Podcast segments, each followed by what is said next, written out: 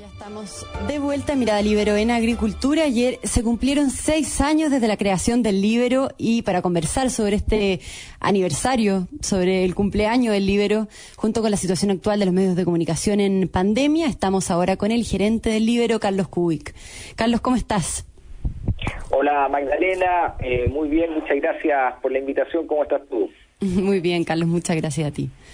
Bueno, como, como dije, ayer se cumplieron estos seis años de, de El Libero. Carlos, ¿cómo ha evolucionado, cómo ha crecido el medio desde que se creó la página web por primera vez en septiembre de 2014 hasta la actualidad? Eh, bueno, han sido seis años con, muchos cambios. Nosotros, efectivamente, el 2 de septiembre se puso al aire por primera vez la página web del libro, a pesar de que nosotros habíamos empezado con nuestro mail, que seguimos teniendo con estos eh, informes de prensa que mandamos diariamente. Eh, había empezado un poco antes. Eh, y hemos ido eh, hemos ido creciendo en, distintos ámbitos eh, en fortalecer nuestra comunidad en crear nuestra comunidad que es como el centro el corazón de todo lo que hacemos en la generación de contenido periodístico y generación de contenido periodístico en todas en distintas formas en distintos medios. Hemos desarrollado todo un área de periodismo en vivo a través de a través de encuentros eh, en vivo, en persona o, virtuales, a través de ir a visitar eh, los lugares donde aparecen eh, las noticias, creamos una editorial hace un par de años donde además les damos la posibilidad de generar contenido a través de libros, entonces hemos desarrollado una amplia gama, hemos fortalecido y ampliado nuestra comunidad, que para nosotros es muy relevante, y también hemos fortalecido la, la el el core eh, nuestro, que es la generación de contenido periodístico. Mm. Ahora, todo esto ha ido cambiando un poco, se ha modificado un poquito por la pandemia, que ha sido un momento excepcionalmente difícil. Eh, el Libero estaba creciendo, como tú dices, Carlos, con fuerza antes del coronavirus. Se había implementado la expedición El Libero, por ejemplo, que son estos viajes con sentido para hacer periodismo en vivo, eh, los talleres, los encuentros en vivo con la gente que está suscrita, que pertenece a la red eh, Libero. bueno, como tú dices, muchas entrevistas en estudio, etcétera. Todo eso funcionaba súper bien, pero luego llega la pandemia y obligó al mundo a cuidarse y con eso a trabajar desde la casa. Y aunque fue un desafío difícil, el libro lo tomó como una oportunidad para rediseñar la estrategia y sale adelante.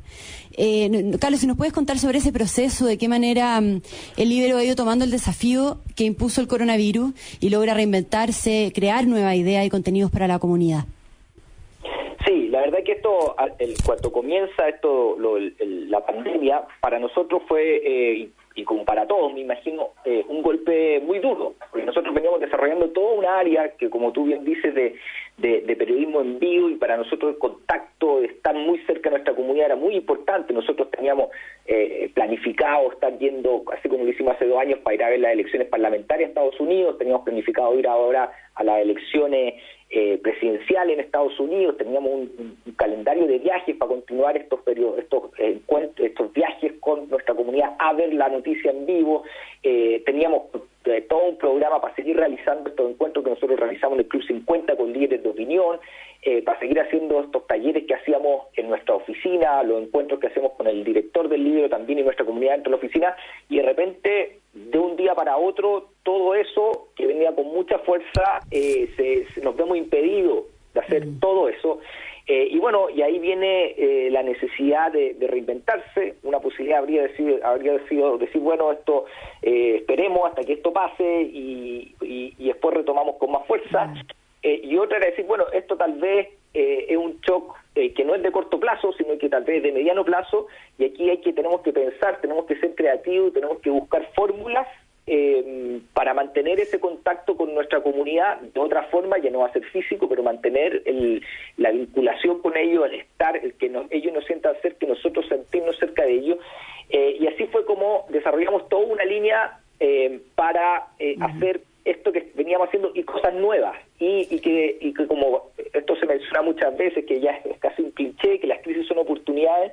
efectivamente para nosotros fue, fue una oportunidad y solo para, no sé, para dar un, ejemplo, nosotros hacíamos estos talleres que hacíamos en nuestra oficina que tenían las limitaciones propias de los talleres em, físicos, o sea, que la gente tenía que llegar, que puede ir gente solo de Santiago, que tiene que ser gente que tenga disponible esa hora, que tenía la, estaba limitado por la capacidad del, espacio físico, y empezamos a incursionar en, en, eh, los talleres, en, cursos por videoconferencia, exactamente, por videoconferencia, eh, y que no amplía una gama porque tenemos, eh, hacemos cursos, no sé, estamos haciendo un curso con Mauricio Rojas que lo hace desde Suecia, o sea, y tenemos esa posibilidad que sería impensado, y hemos podido multiplicar los cursos, los cursos que hacemos eh, a través de esto. Lo mismo con los encuentros. Nosotros hacíamos un encuentro mensual en el Club 50, ahora estamos haciendo eh, un encuentro semanal eh, con algún líder de opinión. Y, partimos con un encuentro semanal vía videoconferencia y ya estamos haciendo tres encuentros semanales, lo que antes hacíamos una vez al mes, dado que la tecnología y rápidamente todas las personas se adaptaron a la videoconferencia, nos permite lo que antes hacemos una vez al mes, hoy día hacerlo tres veces por semana. Así que Claro, hay cosas que los viajes lamentablemente no los hemos podido retomar todavía, eh, pero ya encontraremos la fórmula y, así como se cierran algunas puertas, se abren otras eh, y, hemos podido aprovechar esta oportunidad, este cambio cultural que se dio, que antes nunca uno lo hubiera pensado, eh, de traspasar estas cosas que uno hacía físicamente a la videoconferencia ha sido una, una oportunidad para nosotros eh, maravillosa. Importante. Estamos conversando con el gerente del Libro, Carlos Kubik, por el aniversario de los seis años del Libro. Carlos, no nos queda mucho tiempo, pero tú dentro, tú mencionabas eh, que el Libro le ha dado la vuelta a la pandemia, en el fondo eh, se ha convertido en una oportunidad también dentro de lo difícil que ha sido. Y justamente el, al coronavirus se creó un podcast que es un contenido exclusivo para los miembros de la red Libero, que lo hace, que lo graba el director del Libero, Eduardo Sepúlveda, que se ha dedicado cada día durante ya seis meses.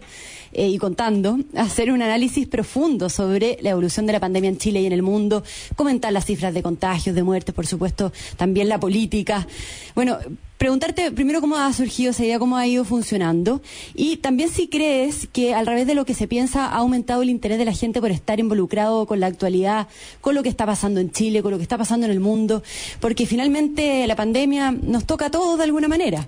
Y, más allá del coronavirus en sí, estamos en un momento único en el país eh, quizás de mucha polarización, muy complejo, pero único porque se produjo el estallido de octubre el año pasado, eh, luego, bueno, se viene el plebiscito, el proceso constituyente probablemente y una gran cantidad de elecciones. ¿Eso ha traído la, atención de la gente, Carlos? ¿Ha hecho que aumente el flujo de contenido aún más? Sí, bueno, la, los flujos de audiencia desde octubre del año pasado se habían pegado unos saltos discretos bastante importantes, aumentando. O sea, nosotros vemos un interés por la gente por eh, obtener información de fuentes creíbles eh, y ahí viene la importancia de, tener un medio confiable, creíble em, y nosotros hemos visto cómo eso ha aumentado. Respecto a lo que mencionabas del, podcast, efectivamente nosotros en marzo de este año, todavía lo recuerdo porque fue uno de los últimos días que fuimos físicamente a la oficina eh, junto a Eduardo Sepúlveda, pensando en cómo mantener esta cercanía que nosotros la teníamos físicamente, cómo mantenernos con la gente ahí surge la idea de hacer este mm, podcast, vía WhatsApp, eh, que se lo entregamos todas las tardes a nuestra comunidad, es exclusivo para los que son miembros eh, de la red libre, que yo lo invito a todos los que quieran ser parte de nuestra comunidad, pueden ingresar en libro.cl, van a encontrar una pestaña que dice Red Libre y ahí están todos los beneficios, todas las instrucciones para, para suscribirse. Y este podcast, y este podcast eh, se lo enviamos y es una, es, es actualizamos, es una forma de mantener la compañía, de sentirnos cerca a través de esta plataforma que es WhatsApp, que es un poco más eh, personalizada, ahí la gente además responde, nosotros tomamos las sugerencias, los comentarios, vamos incorporándolo para, para los podcasts siguientes. Y efectivamente llevamos eh, seis meses y, van a venir los miembros de la, de la red Libro no porque junto con cumplirse seis meses van a venir novedades respecto a lo que estamos haciendo porque nosotros creemos que esto hay que estar constantemente actualizándolo eh, y seguir innovando, así que estamos pronto a dar nuevos pasos que ahí la gente lo, lo va a poder ir viendo. Perfecto, Carlos Kubik. Muchas gracias por toda la información. Ya saben, los auditores de Radio Agricultura, los que pueden estar escuchando en este minuto la entrevista, eh, como dijo Carlos, eh, cualquier persona puede llegar a inscribirse, para también involucrarse más activamente en la actualidad de la política y que y puede averiguar o hacerse parte de la red Libero ingresando a libero.cl. Muchas gracias a ti, Magdalena. Carlos, muchas gracias a ti. Un abrazo.